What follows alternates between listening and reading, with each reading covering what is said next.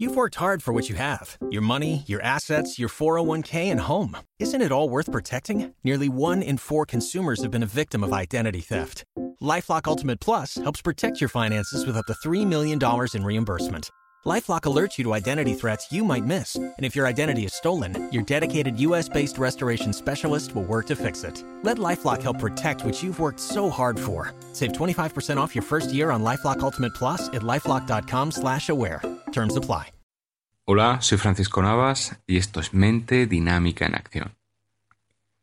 Si bien no hace falta que seas psicólogo o psicóloga para confirmar esto que te digo, en consulta en un enorme porcentaje de casos, las personas que acuden relatan, describen en mayor o menor grado la sensación de no haberse, haberse sentido queridas por su madre.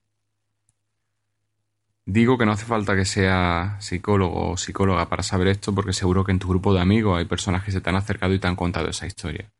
Yo creo que mi madre no me quiere, yo creo que mi madre no me quiso tener.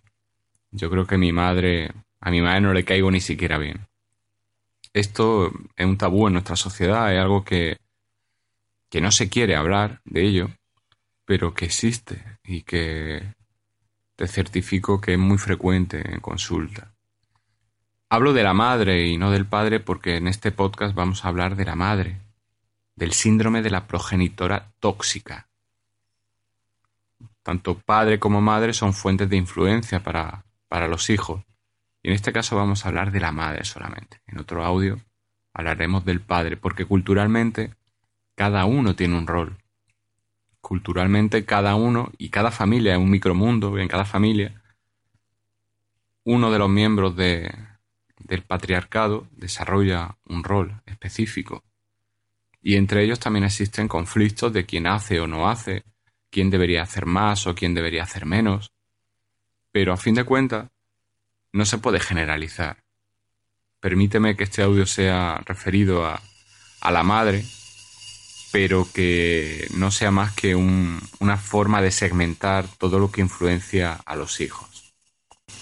Volviendo a la progenitora tóxica, decirte que es muy habitual que, que personas, incluso a lo mejor tú, tal vez tú tengas la sensación de que de que no le caes bien a tu madre o que tu madre no te quiere o que tu madre no, no es una madre para ti. A veces es un quebradero de cabeza. Esa sensación de inestabilidad en la relación puede beber de la fuente de la falta de cariño. De la... Aquí la falta de cariño hay que diferenciar entre fundamentalmente la falta, la percepción que tú tienes como hijo o como hija de que falta ese cariño. Porque se puede dar la situación de que la madre en este caso tenga la sensación de dar ese cariño, incluso pueda contrastar que lo da, pero tú no lo percibas. Por contra, también puede darse la sensación de que crea que lo da, pero que realmente no lo sepa transmitir. Y también puede darse la opción de que no lo transmita.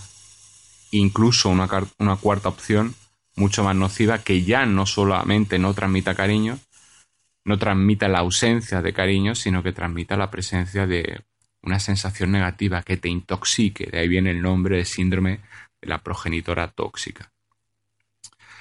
¿Por qué sucede esto? Es una pregunta que, te estarás haciendo ahora. ¿Por qué sucede esto? Existe un refrán que dice eh, hay que ser cocinero antes que fraile. Y esto lo que viene, viene a decir es que tú no puedes adoptar un rol si no estás preparado, preparada para ello, en este caso preparada como madre.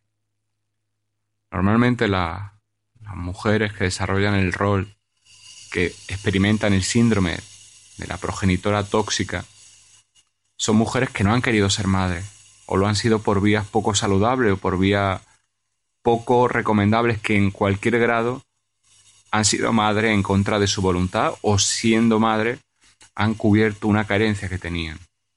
Por ejemplo, aquí encuadraríamos a madres que lo han sido porque debían serlo para poder casarse.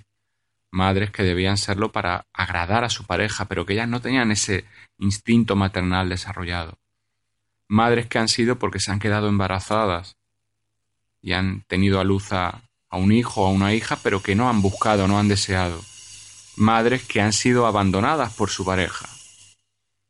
Madres que fueron a su vez hijas de matrimonio o de parejas que no querían tenerla y han desarrollado esa actividad maternal como forma de vincularse a crear una estructura familiar que le dé estabilidad, pero cuando uno crea una familia para compensar la familia que no ha tenido, estás volcando sobre esa nueva familia todas tus carencias.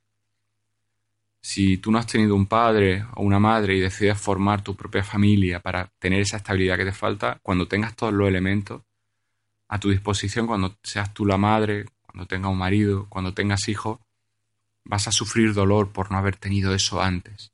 La herida, lejos de repararla, la vas a avivar. Y lo que vas a hacer es pagar sobre esos hijos tu dolor, porque esos hijos ya han tenido más de lo que tú tuviste. Por tanto, si te das cuenta, es un modelo en el que al final no fluye el amor. El dolor que siente esa madre es resultado de, de la falta de amor que vivió, de la percepción de falta de sentirse querida. Y cuando sigue ese modelo hacia adelante, el amor no entra, de puertas afuera entra. Hay una familia formada, hay hijos cuidados, hay hijos atendidos, hay hijos que seguramente están impecablemente atendidos, pero a nivel... Em- ¿Te está gustando este episodio? Hazte fan desde el botón apoyar del podcast de Nivos. Elige tu aportación y podrás escuchar este y el resto de sus episodios extra. Además, ayudarás a su productor a seguir creando contenido con la misma pasión y dedicación.